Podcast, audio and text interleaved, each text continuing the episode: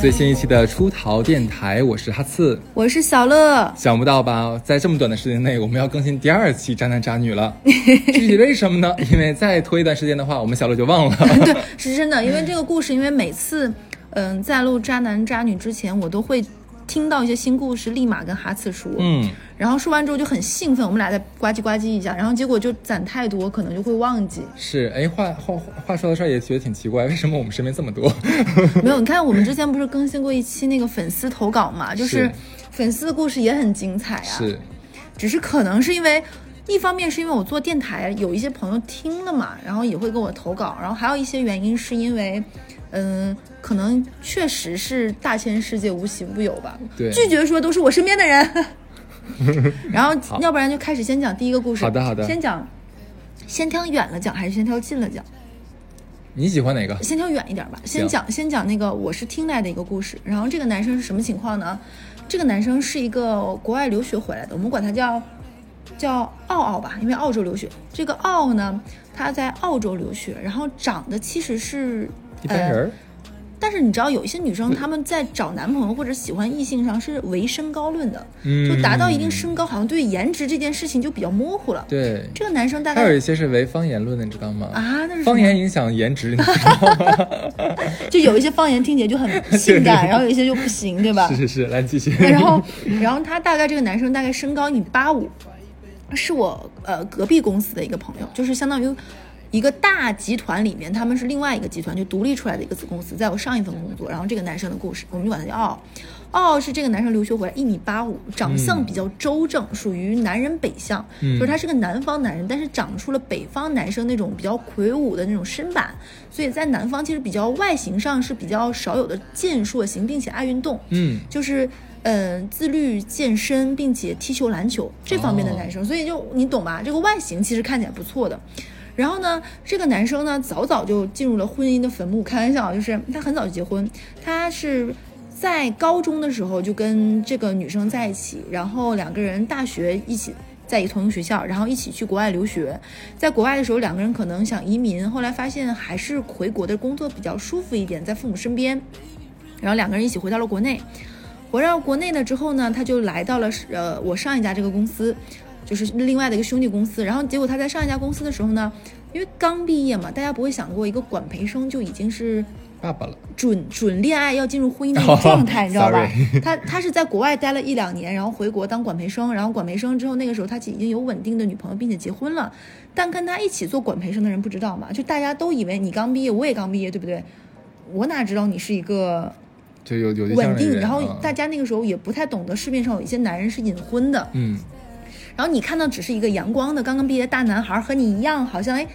条件不错，外形不错，很爱运动，然后唱着很好听的粤语歌，就是哇，怎么会有这么阳光帅气的男生？然后就会有一些，我这里不批判任何人，就比如说我是那个女生，你是那个奥奥，对吧？就是哈次，然后我们俩在。接触过程中会有一些暧昧、暧昧不灵、不明朗的阶段，就是嗯，我在轻微的试探，然后你得到了试探，也给我点回应。我们俩在彼此彼此的试探中，我慢慢觉得你是知道我的心意的，我也是知道你的心意。然后我们两个就有一种，呃，因为我们是同事，所以没有说破。其实我们俩是在一起的，是相爱，但是没有明确表白。嗯嗯所以这个奥呢，就跟这个女生，我们就管这女生叫小小花吧。嗯，不不能叫小花，我们曾经给个小叫小小草儿，小兰吧。小兰，就跟小兰两个人就是这样的关系，两个人在一起，但是男女就发生了那种那种关系嘛。直到有一天，就是上海这边的很多公司，一旦结婚是要发喜糖，然后怀孕之后是要发喜蛋的，然后那个直到这个奥奥发喜糖的时候，这个女生才知道你是结婚的，原来我们俩没有在一起。但是这女生就有点相当于这一刻，她这个时候在说啊，你是结婚的怎么样？好像也没有办法去质问这个男的，因为这男的也没有给她一个明确的承诺，大家可能只是在微信上说我想你呀，你想我吗？我也我也很喜欢你啊呀，你也很喜欢我，但没有明确说在一起的这样的话，这女生就有种哑巴吃黄连，被一拳闷在脸上，你又没有没有办法反击。对，然后呢，这个男的居然把这个女生稳住了，说你给我一点点时间，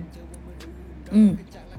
给时间干嘛？你说呢？但他没有说离婚对。然后呢，这个女生也被他这样的就是以方式就稳住，就觉得我们这段时间感情也是真嗯的，对吧？他们俩在一起这个时候有半年时间，从就是一起入职培训那两三个月的新人再到一起，也有这半年时间。那我们其实是也有感情，对不对？也相信你。然后他这个男生在表达出来，其实我对他更多的是责任，不是爱。然后这个女生有点，我不是为这女生开脱啊，嗯。这男生说了很多自己的很多不容易什么，他俩又在这么谈了又大半年的时间，嗯然后这男的发喜蛋了，嗯对，就是这个男的，嗯嗯，就是怀不孕了吗但对就生小孩了嘛。其实他跟他稳住是那怀孕拿蛋还是生孩子拿？生完孩子，生完孩一子拿般蛋。是一般是那个女生，比如说生完孩子已经出了月子了，出了满月了，就是孩子已经满月了之后开始给给是发煮鸡喜蛋吗？因为我没不有是拿到过。就是喜蛋，就是南方这边会是一个小盒子，有点像喜糖，那个喜糖里会有弄成像鸡蛋一样的糖果、哦小饼干，哦，OK，OK，OK 然后一个小盒，然后那个小盒子告诉你。我是个男宝宝叫什么名字，我是个女宝宝叫什么名字，然后会发，会给所有同事就是亲亲近一点的会发。这个男女生收到喜蛋的时候，才发现这男的其实那个时候就是想稳住她，因为他老婆已经他相当于是未婚先孕嘛，然后怀了孕的时候再结婚，结完婚的时候这女他老婆已经怀孕，他为了稳住这女的，你别闹，因为我老婆已经怀孕了，才跟他说我们继续怎么的，结果拖拖拖拖到这个孩子生下来了。然后这个女生就很痛苦，她以为他俩这个事情只是她吃了一个哑巴亏，没有人知道，其实同事都知道。就是一个女生的那种喜欢，那个眼神是藏藏不住的，对对就是对同事们都知道，就是他俩不清不楚不。清不楚，你俩有关系。但那个时候呢，有一些年纪大的人看破不说破，觉觉得你俩应该是婚外情，对吧？有一些人知道了也没说。然后那个女生相当于是管培生被分到的，就是如果一个 team 里只有你是小年轻，其他尤其是这女生是在嗯、呃财务和战略企划这样的一个部门，就相对年龄结构比较大一点，她为数不多的一个新人来。如果是一群新人在一起呢，叽叽喳喳，这个事情早捅破了。结果她被分到了一个年纪比较大、很稳妥这种姐姐和。大老爷们儿的这样的地方，没有人提醒你，甚至会有一些人，我相信是那种看热闹的心情，嗯你知道吧？然后他就很痛苦，又没有办法说。他那个时候就想辞职，但是他爸妈也会出现那种说，好不容易给你找关系什么的，才啊分找到关系这样、干啥对。然后你说其实这女生硬件条件也不差，也是一个留学生，你也不错的单位，这么好的体面，然后工作也没有那么，因为是一个稳定的这种金融公司，其实它的财起口是很稳定的，就是你在这里你可以考证，考那些相关的什么注会啊，乱七八糟，中级、初级，就说你干嘛，你做什么时候，那他也不能跟他妈说，妈我被嗯欺对负了，对不对？他只能闷在心里，也很难受。然后他跟谁也没有说，然后他跟那个男的就就想断掉嘛，但是他已经成为了同事之之间不可言说的一个笑话。你知道我是怎么知道这件事情吗？是因为我后面去了这家公司之后，我跟这个女生接触过程中，他们部门的年纪资历长一点的人当成八卦学给我的。啊，就相当于这个事情所有人都知道。但我听到这个第一反应是我跟我们部门的另外一个人说，我说你知道这事儿吗？那个部门的说我们都知道呀，就是这是基本上每一你个是最后一个知道的。这是基本上进入我们公司的每一个新人跟他们财务企划和沟通，大家都直言不讳的秘密。哦，然后我当时就愣住，那我说，那这个女生其实我跟她接触过几次，你知道吗？会有一些呃报表一类的东西嘛，年报一类的东西有对接。我说她其实人很好，各方面为什么还要这个样子呢？就是选择离开，或者是忍辱负重。就所有人都说那个时候我刚毕业，他说这成年人的世界就是这么的纷繁复杂，对不对？你没有办法。后来在相处过程中，我确信这个女生是一个其实个很妥当工工作能力没有任何问题，并不是因为说白了公司大的关系户那么多，她比她关系更强硬的关系户也很多，是她只是很其中的一个。工作很努力，后面出现一个什么事情，她跟这个男生已经断掉了。然后呢，那个时候另外一个塞进来了一个某某某领导的老婆，嗯，做了这个女生的顶头上司。哦，然后这个女生就类似于那种刻板印象中中年的姐姐，可能婚姻中种种不如意，然后跟这个哦两个人一拍即合，就好上了。不不，等会儿你是说新来的这个领导的老婆跟奥奥就是哦一在个一起一了个？领导把他的老婆，就比如说这个女领导吧，这个女领导安排给了做了小兰的经理，嗯，就类似于他们的大领导。我这我听懂了，对，就是这个女领导新来的女领导跟那个男的又搞一起去了。对，然后两个人是属于那种，呃，我们有感情，但是你有你的，我有我的，你懂我的意思吧？嗯嗯就是各取所需，我们就是想快乐， 就是快乐，对不对？快乐快乐快乐鸳鸯戏水，蝶双好飞，的好的对不好对？的， 然后呢，他在没来这边就知道这个奥奥跟小兰的事情，正常你理解会怎么样呢？哦太奇怪了一直可能正常我们大家理解就是有点恶心，对吧？对，嗯，但是你知道这位女领导干嘛了吗？干嘛了这？个女领导觉得都是小兰的不对，一定是你骚，一定是你贱。你看，我们说的之前说的东西应不应验？女上司对女下属，她就会很刻薄。对，她就觉得是你，一定是你勾引他，我们才是真爱，我们才是惺惺相惜，怎么怎么样，是你。然后呢，就出现这种很可怕的局面，他就欺负这个女的。你知道他怎么欺负吗？嗯因为他们是一个非常需要严谨的输出的部门，就。呃，举个例子，就比如说一个大的金融，我们会批报一些给出去的数据、一些内容，那相当于只有他们部门给出去的才认为是对的，嗯只有他们核验过的才是可以的。然后那个女领导把最复杂、最难，本不应该是一个刚毕业一两年的数，让她去核，那种跨部门协作，就很多就是那种踢皮球式的工作。你可能问 A，A 告诉你找 B，B 告诉你找 C，C 告诉你找 D，D 说你问 A 和 B，他俩之前才知道，就把这些七角八角就是那种踢皮球的工作全部扔给他。尤其是到那种，比如说到年度要跟审计做沟通那种，尤其是可能一些大的金融公司，它有很多的牌照乱七八糟，全部放给他一个人做。嗯，然后这女生就有口说不出，说你能跟老板说这个工作太复杂了吗？那老板会说，那你没有能力胜任这工作。对，那是你没有能力，你是不是应该想，尤其是一个做关于考核很严肃的公司来说，那是不是你的能力不匹配？OK，你有困难可以跟我说，我可以派其他同事，但其他同事都心知肚明他为什么欺负你，对，对，都知道为什么，嗯我怎么帮你，没有办法帮你，你难道没有错吗？你难道不是一个曾经也那个什么样的人对吗？对对对对。就形成这样一种奇妙的恶臭势力。然后这个女生那个时候想走又走不了，为什么因为就是你户口什么的？嗯，就是这些很现实的问题，你一听就懂。嗯嗯嗯懂她也走不了，她很痛苦。她那个时候这女生就有点抑郁了，啊就经常会一个人突然的，就是有点像癫痫一样的，嗯会出现就不能就是很太紧张、太焦虑，就那种内忧外患，你知道吧？就既看着自己曾经喜欢的、真心错付的人，跟你的现在的顶头上司眉来眼去，对不对？就甚至于他会故意开会把我们三个人叫在一起，比如这是业务部门的哦，女领导带着小兰说，我们去讨论一下接下来的。我操，不是吧？就你就说电视上演的那种恶臭，它就怎么来。然后甚至于就比如说，嗯，明明一些就刚才说过嘛，一些错误的说，啊，是你没有邮件确认，对不对？难道微信沟通就作数吗？你是第一天上班吗？嗯，就是这种把公，就是相当于我是公对公，我对你没有任何意见。那你能这个小兰能指着女领导，你你就是玩脏的，你就是跟那男的怎么怎么样，然后那那那女领导会问你，那你跟他是什么关系呢？就这是一个完全没有办法说破的很混乱又混沌的状态。我觉得这女领导吧，她使的招吧，还挺还还可还挺不错是的，就是以工作对工作嘛。对啊，你没你本来其实就是你的本职工作范围之内，你是这个部门的，你完全可以做这东西。嗯那你其实只是比较复杂、比较难、比较累一些，对接的时候很痛苦嘛，嗯对吧？就是就是你用这种方法嘛，至少还没有说用其他其他比较比较下三滥的绊子。我觉得这那这个女领导在这一点上看来还还算个人，然后这还没有算完，然后这个时候他们公司他们公司新来了一个男生，大概比这个女生晚个半年到一年进来的，但是也来这上班一年多。他这个男生从进来就听闻了这些传闻，但那个时候这个女生已经跟小兰已经跟奥奥已经断掉了，嗯然后新来那男生就管他叫做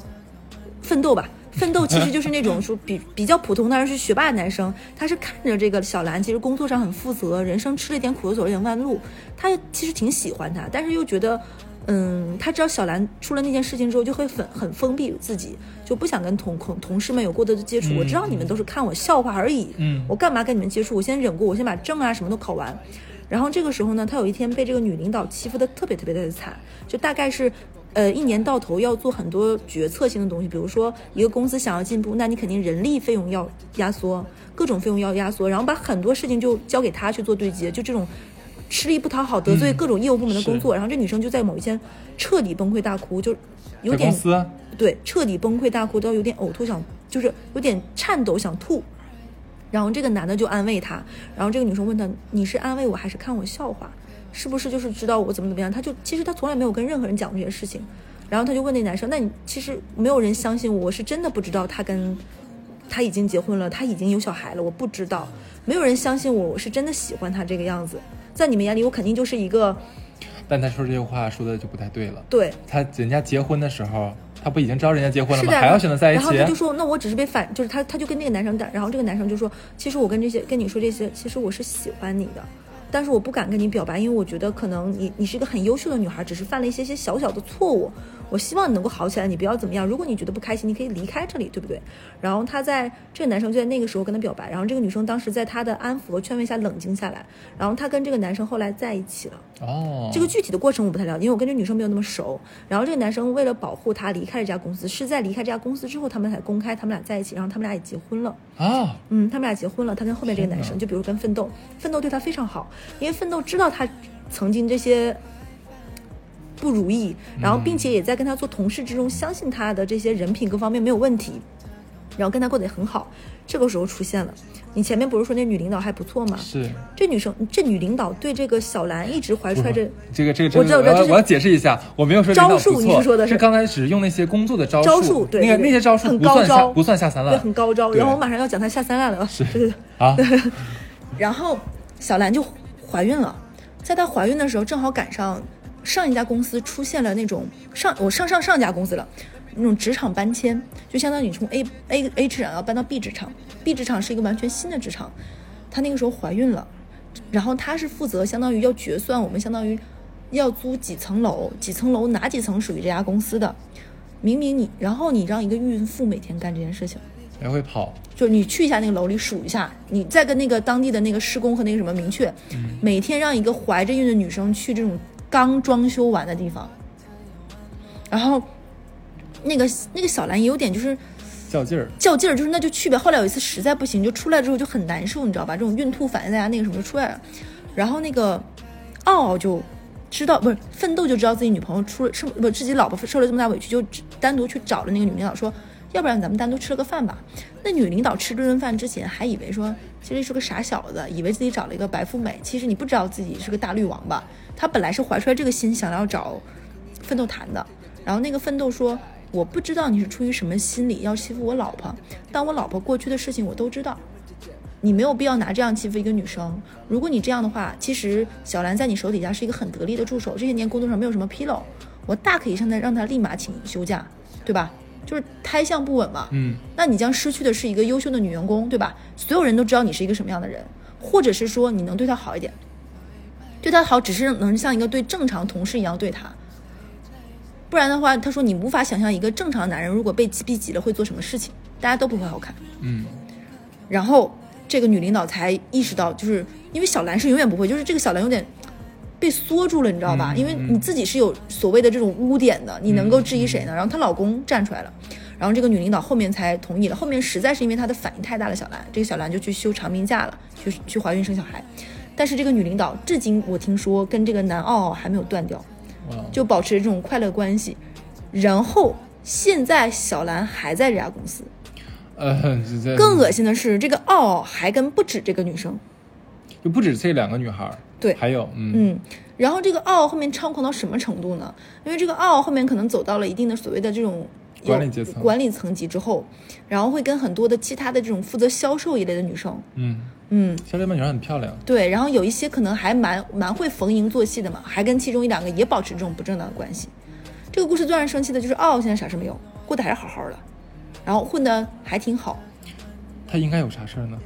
就比如说被抓破，就是外人说想什么被女生的家里闹到公司，被写什么你乱搞这种举报，会捅破他的老婆，因为他老婆家里条件很好，因为两个是高中就在一起同学嘛，家境也不错，没有任何他到现在就是他出轨这些事情背后传了这么多风言风语，没有闹到公司的任何层面上去，嗯，就没有人，就是领导层级没有知道，下面的朋友们都知道，小孩子都知道。然后这还不算完，那个时候呢，据说公司新来了一个女生，他们要一起出，他们一起要出差。然后这个出差类似于就比如说我们某一个地方达成了很好的业绩，是大家一起去庆祝那个地方，比如说开业大吉，乱七八糟，大家要出差嘛。然后这是一个总部的很多人跟分分公司的很多人共同搞的这个活动。比我举个例子，例子在比如说在山山东，然后呢要安排住的地方。正常差旅是因为是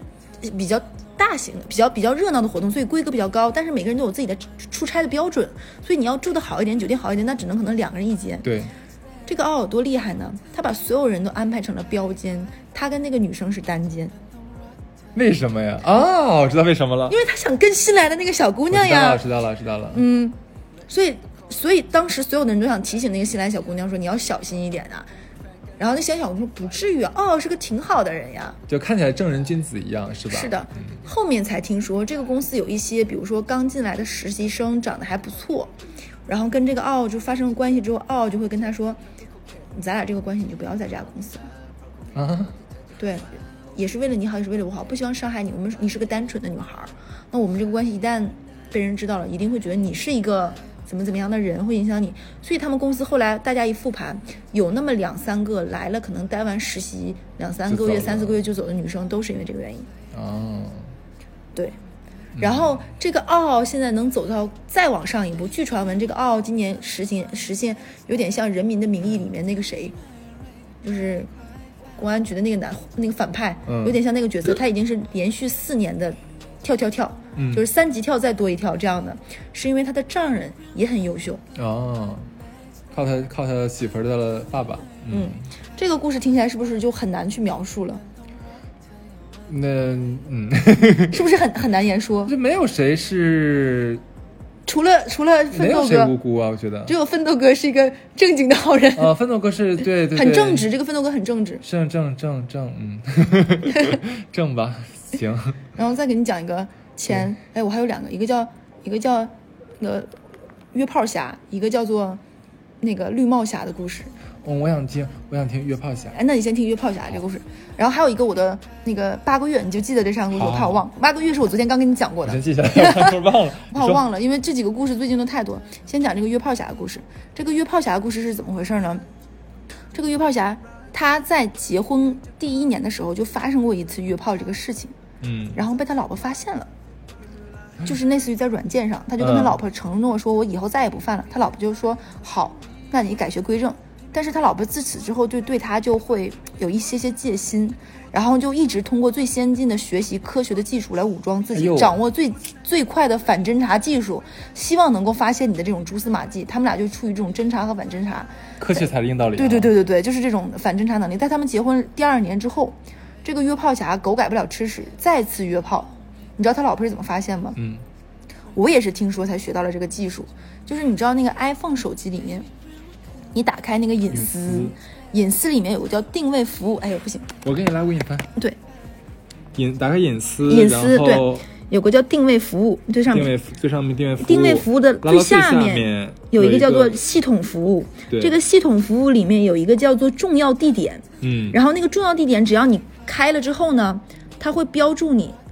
等会儿，你打开你的重要地点，它它会标注你。比如说你把那重要地点开了，它会它会带你这一天哪些地方是你经常出没的。就你比如说这最近一个月，嗯这一个月里面你出现在哪里，它会标记你。比如说晚上出现的地方就是家庭，白天出现的地方就是工就作，基本构建出你完整的每一天的地图，，对，然后他的老婆就通过了他的这个重要地点，加上他的消费记录，加上他的行车记录仪，再加上他的聊天记录里面的破绽，好大的工程 啊，对，这是一个就呃就是抽丝剥笋， 对，又开始了，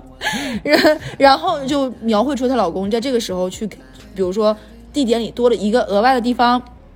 然后点评看了这里收藏了，再加上各种这种超强大的这种社交网络加信息的联网，发现了她老公出轨了出轨了、约炮了，嗯在哪里花了多少钱。啊，花多少房间钱哦，房间对，OK OK，嗯，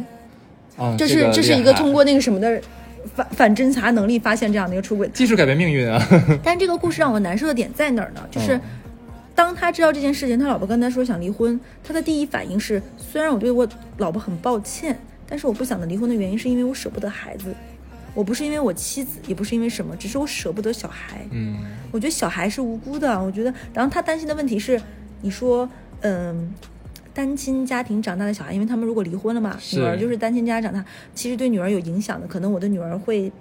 呃，性格上出现一些小小问题，嗯或者是将来在择偶的时候，可能她的婆家不想找一个单亲小孩，她担心的是这个，嗯她没有想过就是她这件事情对她老婆造成了多大伤害。你想，一个女孩儿苦练反侦查技术是为了啥？ 然后后来他老婆当警察了，是不是？ 就搞刑侦的，简直是就是就她那天没跟我说，我都不知道有这样一个功能。我我知道， 我都不知道，你知道吗？ 我早都关掉这个了。然后，然后，然后他他不不想离婚的问题，只是因为考虑到了孩子。然后他能说出什么话来呢？就是，嗯，如果不是因为小孩，他就离了，并且他以后离了就随便玩了，谁能管得着我？嗯，呃，其实我觉得不无所谓他，就是说离不离婚，关不关注这个小孩儿啊，其实只是说简单一点，就是说他跟他老婆的关系，其那其实就是没有感情，不爱了嘛。嗯，对啊，那那怎么办呢？那他最后离不离啊？现在不知道呢，还在现在拉扯的阶段拉呢，扯就嗯就是他现在就是考虑到孩子这个问题嘛。然后一旦出现这种事情，双方父母都是向着双方孩子的。就比如说肯定呀男方的男方的父母会觉得你怎么这么蠢，被你老婆发现了。嗯，然后女方的父母就觉得，哎，孩子你真是不容易，要么再忍一忍，不忍的话一定要保护好自己利益。这都是双方父母都会站在很自正常己小孩的这种一面上呀、啊对。嗯，啊，我们是相当，你说我们这但是是已经闹到这么到闹到这个地步，就家长都就家人都知道了，那那那那在一起还还成吗？所以成年人的世界有的时候就是这种混沌状态。嗯，他不是说是那种然后非这黑个即男生白就跟他的老婆、嗯就跟他老婆说呢，说我只是玩一玩，我没有感情的，我们这个跟那个什么不一样。他老婆说你这更恶心，嗯，对，就是他说我们这是一夜嘛， 跟人家那种长期的那种婚外情不一样，我们是没有感情建立的，怎么怎么样，就是玩一玩，怎么怎么地。然后他老婆就是说。我没有办法相信你，嗯我觉得我抓到你，只是因为我抓到了这次，可能这一年中还有很多很多很多次，嗯我不知道你们是怎么样的。我问的越多，我越问越难受，我不问我也过不去，我怎么样我都难受。我想知道的是，他老婆苦心修炼这个技术，是因为他发现了一些蛛丝马迹，然因后为已经做他好当年发现过离一婚次的之后，嗯，他总是惴惴不安。就在技术破案之前，他就发现过一次了。对，然后她老公跟她说：“我保证我不会再了，相信我，我们刚结婚，我会好好的，我们一定怎么怎么样。刚结婚，嗯没多长时间”，对，然后那那个女，然后这个过程中，他们两个不就怀孕了，有孩子了嘛？然后有孩子之后，她就在在想说，她她是在整个自己孕后期有点抑郁，她担心她老公在她怀孕期间，因为那段时间没有办法嘛，嗯，她就担心她那个时候也出轨，这种惴惴不安，再加上产后焦虑，种种结合在一起，她就苦练侦查技术，因为她实在是没有苦练安全，侦查技术因为他们也他们两个之间也没有了那个关系了，你知道吧？嗯，所以她就是一直担心有什么问题，然后就一直结果就是有一种怕啥来啥的感觉，我问个问题，就是她老公呃经济条件好不好？跟她比的话，差不多。哦，那她老公的家家庭就就是能不能给她一些什么事业上的帮助呢？给这给这个女方也没有，也没有。嗯，哦，那我觉得这个这个女的这离就很很伤心啊对。离离离婚的话，倒也没有太大顾忌了。嗯，那你接下来那个绿帽侠和八个月的故事，你想听哪个？听起来呃我觉得六小侠太惨了，不如我们先来点开心的，八个月吧。 八个月这个故事真的是有点奇妙，嗯，我们就管他叫八个月吧。这八哥这男生，八哥行。这个八哥真的是相貌平平，非常普通，完全不是人中龙凤，就是、嗯，呃草芥， 对你跟他，你想象他是一个这种游刃有余两性关系的人，你觉得不可思议。这帮女的应该是被下降头了，这种感觉。这个八哥呢，刚刚结婚不到一年，嗯这是一个数字游戏。刚刚结婚不到一年，他为什么结婚？他是跟他相当于相亲对象，就老家爸妈介绍说，哎，到了这个年纪，你应该找一个门当户对的人。所谓门当户对，比如说咱家是干啥，找个类似类似的。他这个八哥有个前女友，这个前女友他们家是做土方生意的。嗯嗯然后可能父母没有读过太多的书，但是嗯做生意做得不错，其实挺也挺有钱的，也在老家那边、有一方有一些地方势力的这种的。是他妈就没有看上，就觉得我们是书香门第。又那这里来了书香门第这是没有贬损意思， 就是说你不能找这样，你将来会遇到很多问题，你不能钱钱是什么？钱能解决一切吗？嗯不行，怎 么怎么。这个我们不能跟他，然后就拆散了。然后这个男生，我现在觉得有点借坡下驴，这个八哥，就是他本来也想分手了，是吧？啊我觉得是这样。然后就跟那个、就是没有那么忠贞吧，嗯就是也有点这种感觉。然后就跟这个土方土土方方姐前女就土姐，就跟这土姐分手了。分手之后呢，又有点舍不得，就搞出一副啊，我是因为我爸妈怎么样，你不知道我多爱你，然后分手了。然后就跟这个他的那个相亲对象呢，我们管他叫六六吧。这个六六其实长得蛮好看的，就是小甜妹儿、呃，这个六六的话，不是指的不是那个作家，就是手下。 小六儿，小六儿，对他就跟小六儿结婚了。然后为什么叫小六儿？我一会儿说。然后呢，他跟这个小六不儿会是我想那样吧？ 对，然后呢，这个这个八哥呢就跟小六结婚了之后，结婚了五五六个月的时候， 嗯他前女友说我怀孕了，啊，对，土方姐怀孕了，因为他俩没断呀，你知道吧？就一直还保持着不是那种，不是，他跟那个小六结婚了，然后就跟是土方姐没有断，我操，他跟土方姐没有断，那个土方姐说我怀孕，怀孕 了，怀孕两三个月了，嗯，然后这个八哥就乱掉了，你知道吧？就想说那不行，那是孩子，对不对？这一刻也你不懂他的这个，就是这上价值涨得咋来这么快，就跟爸妈说摊牌了，说我得离 婚了，我我我不行，就没有办法，对不对？这然后他爸妈也服软了，你知道这个，因为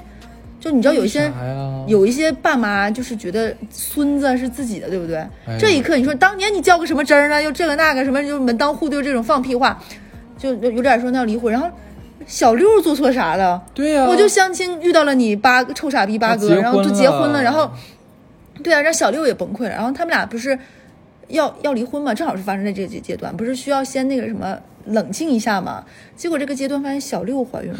哎呀妈，他挺厉害啊，他然后这个事情我知道，我说这个八哥就应该给阿波罗男子医院做代 言人，你不觉得吗？是是是然后当时火星救援就派他呀，你知不知道？外太空的种子就送他，啥病没有，真 的是就甩子儿了，真他 是啊长得不好看不行，很普通的那一个男的，你都不能理解。然后我就问了同样刚才类似于的问题，就是那他结婚的小六是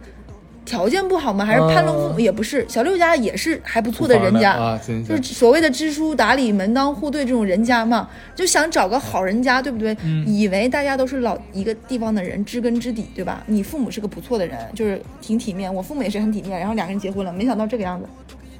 天哪，你知道你知道这个事情现在搞笑在哪里吗？嗯，这个八哥有点放挺了，呃，就就是所谓就的躺平了手心手背都是肉，嗯都是我的孩子。这边八个月，那边六个月，你让啊我，怎这么个意思啊，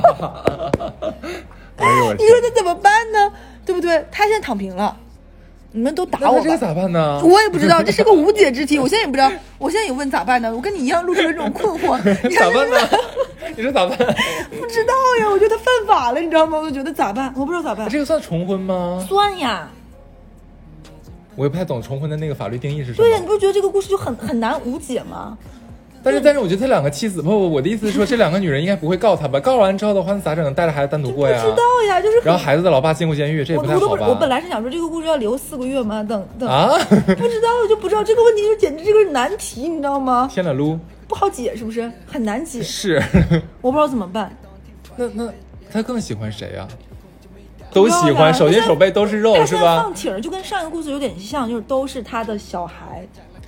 哎呦我去了，真的是。大家可能有什么皇位要继承？不是我想知道那俩女的喜欢他什么呢？这这你不跟知道他呀认识吗？？我认识啊。那你觉得他身上有没有哪哪些人性的光辉？没有，我目前看感觉不出我来。没有，我怕，我怕他是颗孢子， 孢子，我不知道，我感受不到。我现在觉得这个故事很恐怖，因为对我来说，这就是一个平平无奇的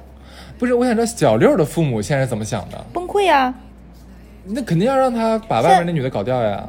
就现在就是小六也很痛苦，外面的那个图姐也很痛苦，因为图姐当时怀揣着一种，她以为我我就是这里面不评判这个图姐是不是这样也不好，好好好确实是。就她那个时候怀揣着一个什么心思心思，就是我爱你，对不对？我想跟你在一起，然后我孩子已经这么大，已经过了能够把这个孩子没有的一个阶段了。我以为我们俩一定会在一起，你也跟我表达了你为了这个孩子怎么怎么样，结果那边也嗯，对，对，啊他就卡在这里了。然后那个那个那个，嗯就我相信那个小六会有这种感觉，我才是你明媒正娶，我是你太太，你怎么可以这个样子，对不对？你要给我一个说法，我孩子也。然后这么那个时候刚发业的时候，可能他小六才两个月，结果现在六个月，就这么拉拉扯扯，两边都已经到了这样一个月份的时候了，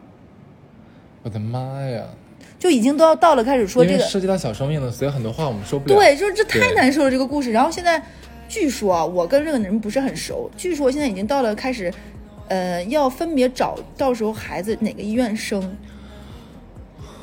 天哪！是不是这个故事很让人窒息？买不得买大院儿 啊，东厢房西厢房分着呀，每天晚上点灯笼。老爷回来了，住哪房？你不觉得很头痛吗？现代社会为什么会发生这种故事？关键是你要说这男的大家大业大户吧，咱也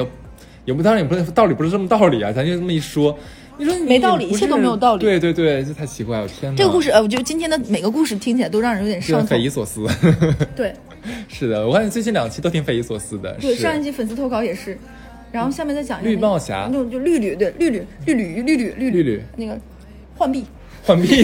行，浣碧是男的女的？浣碧是男孩子，好的好然的，后就就管管管它叫浣碧吧。这个浣碧是个是个什么情况呢？这个浣碧相当于本身是在 A 城市，嗯就比如说它是在北京下面河北附近的一个地方好，它被借调借调到北京总总公司了。嗯然后它在被借调北京总公司这这段时间呢，我详细点讲吧。它有这个这个浣碧呢，她是九零年的，嗯她找了一个比自己大两岁到三岁的女朋友，嗯然后就比如说叫八七，嗯这个八七的他俩很相爱，他很喜欢这个八七，然后他就回去跟他妈说了，就两个人谈恋爱谈了半年之后就见父母嘛，然后那个时候见父母是，既然他俩他俩都是老家一个地方的人嘛，河北某个城市的人，那就父母一起见嘛，双方就直接一次性见家长。对，然后这个女生是一个，就是这个浣碧的女朋友，就这个八七是一个单亲家庭的女生，然后应该是浣碧的爸啊，不是，那因为应该是八八七的这个爸爸当年做了一些不太对的事情，抛弃了他们母女，嗯所以八七的妈妈有一点点对于这件事情有点伤痕，所以有点歇斯底里。可能，嗯、那天比如说双方父母见面的时候，八七的妈妈表现出了对于八七的爸爸这种愤怒，加上有一点歇斯底里的状况，啊就可能人受了伤害，过了这么多年，还会有一些，比如说，但你第一次见亲家说这不好吧，是的，就说了一些可能不太体面的话。对，然后这个就是这个浣碧他妈就说。不太行，你知道吧？嗯因为嗯就是你想想，他这样就第一次见面这个样子，对对可想而对知他家的教育也是这个样子。对，就是你还是再想一想，就不是很支家持风。有问题，然后这个这个这个浣碧当时就没有想这么多，回去把这番话原封不动的那你这个浣碧也真的是脑脑脑就，子有问题，所以我就说浣碧嘛，这个浣碧就脑子也不是很清楚，就回去跟他女朋友说了，就他按道理来说应该委婉的表示说说，哎呀，你妈今天可能有一些话不该说，有点过激了，我怕怎么怎么样，咱们想想办法再缓和一下或者怎么怎么样。他可能话术不是很完善，他就直接跟他说我妈，类似于说我妈对你妈，然后这个。这个巴西就炸毛了，就我妈这些年养我多不容易，我用我妈用得着你评评价一句吗？怎么怎么样，就两个人就吵起来了。但是呢，因为八七跟浣碧也是很有感情的，这件事情没有吵散，嗯但是也是因为这个样子，就是双方父母就不不想太见和谐了，因为八七回家也跟他妈讲了，嗯，相当于双方父母对双方父母都没有什么好感我，服气，对，我真的然后也服对气这两个小孩，就是彼此父母也对彼此的孩子没有什么好感了，所以只要叫大家不见面，他俩就这么隐秘的谈恋爱，又谈了了半年到一年，谈了半年到一年这个过程当中呢，两个人感情也挺好。然后这个浣碧被借调到北京这个阶段的时候呢，这个八七就有点患得患失，就觉得你看北京其实那么大的世界，然后经常看，呃，你朋友圈说你们又出去聚餐啊什么的，就很担心你出轨嘛，乱七八糟，你要多回来陪我。然后这个浣碧说，你看我也是个男生，刚接到北京。那正常应酬，我不可能每每个周末都回来陪你，对不对？对那我也需要有我自己的社交。然后这个八七就不乐意，然后有一天，这个浣碧应该就是，嗯、他们类似于开完晚上开完会，开完会之后呢，嗯、他就他女朋友说我想跟你视频，就他们俩每天晚上是开着视频睡觉的。哇哦，就比如说回到这个男生不是相当于借调住在那个公寓里嘛，他女朋友担心他出轨，他俩是每天晚上要开着视频睡觉，哎呦就是回到房间说我回来了，然后开着视频，你干你的，我干我的，但这个视频要开着。但那男那天晚上就回去没开，然后这男的说我们还在加班通宵改什么什么东西。然后这女生就想说，哎那也很正常，因为他们确实也很忙，也经常让他回到房间还在改东西。然后呢，好巧不巧，这个女生认识他们一起借借调到北京的另外一个同事，就发了他们那天晚上加完班去唱 KTV 了。就类似于拍了一堆那 KTV 里什么果盘喝酒说，这又是一个什么什么，就兄弟们大家一起努力的这样的一个，然后天哪那个里面露出了那个浣碧的鞋和裤腿儿，啊，就啊让那他的女朋友就让那个八七看到了，八七就愤怒了，就说你你可以不是出跟去我说玩对但你你不是要告诉我实话，对，但是但浣碧但八七看来就不是哦，你撒谎了，你就是出去嗨了，你根本他妈就没有加嗯班，嗯你就是骗我的。这个这个八七就怒了。这个应该生气，对，然后浣碧当时已经喝多是没有办法，就已经断片儿，就啊啊，就是那种在 在 KTV 已经很快乐了。然后那个八七就给他连环打电话都不接，然后这个这个八七就觉得浣碧你他妈就是撒谎骗我，你就是不接我电话，你这个混蛋，你就是怎么样。然后我妈说的对，你就是一个怎么怎么样的男的，然后给他发了一堆微信，就是那种一打开手机滋滋滋滋那种疯狂的骂，就骂的很难听。瀑布 流，然后这个这个浣碧呢就去 KTV 里吐了一顿，再拿起手机听了几个，就也很怒了。然后就是两个人就说了一些不太好听的话，然后浣碧也说你跟我妈说的一样，你就是一个什么什么样的人。然后八七也说我妈说的没错，男人没一个好东西。两个人就已经上升到这个程度就骂，然后那个那个八七就说你看着吧，你会后悔的，然后就挂了。然后那个浣碧就想说，你能有啥让我后悔的，对不对？咱俩回去不就和好了吗？就吵一吵，就多少年，就这些年不都是那么哔哩吧啦吵过来呢？结果这个八七反手当天晚上就找了一个同事，两个人出去开房了。嗯。浣碧说让八七会后悔，然八后七跟浣碧说，哦哦，然后八七当晚就去了跟了自己一个同事开房，他哪儿找同事能开房的同事啊？不不可思议吧？这个听到这里我也觉得啊啊那说明他早就跟这男的肯定不清不楚了。啊，对对对，然后然后呢？然后我在想说，这事儿就正常来说干这种事情是不是得藏藏着掖着一下？咋他他在大街上啊？咋的？就不是。然后那个这个八七的那个男同事就会有一种啊，终于那个什么，直接第二天就发朋友圈了，我们在一起了。啊？然后这个事情就大家都在老家，都圈子不大，你知道吧？然后呢，这个八七跟浣碧的共同朋友看到就截图发给浣碧说：“哎，哥，你你你去北京出差，呃，你你去北京这段时间你们分手咋没跟我们说呢？”结果第二天早上 KTV 醒酒的这个浣碧就看到了，然后呢？发现自己被绿了，就发现他女朋友跟别人在一起，就问他女朋友你们怎么在一起？他女朋友说啊我们在一起了。然后男说那你给我讲一讲你们怎么在一起的呗。然后那个就一解释二解释就知道了，我的天呐！对，然后嗯就是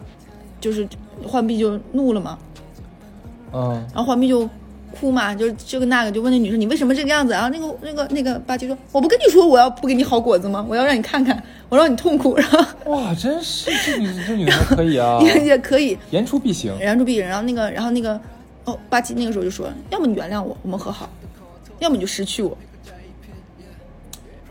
嗯今天故事是不是都很无语？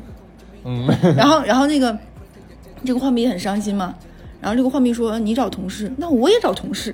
哎不是，我真的很服他们，他们哪儿能顺手就拿个同事就开房去啊？ 我也他想们去是什么单位啊？这是啊，什么什么事业啊？这个是啊，秦淮河。我真的不能懂啊！这简直，哎呦我的天呐，对，然后呢，我上过这么多年班，我再也没有见过有这样的同事存在呢。 我也觉得就是他们都懂得找同哪有事，这样的同事呀、看台上找的嘛。 对啊，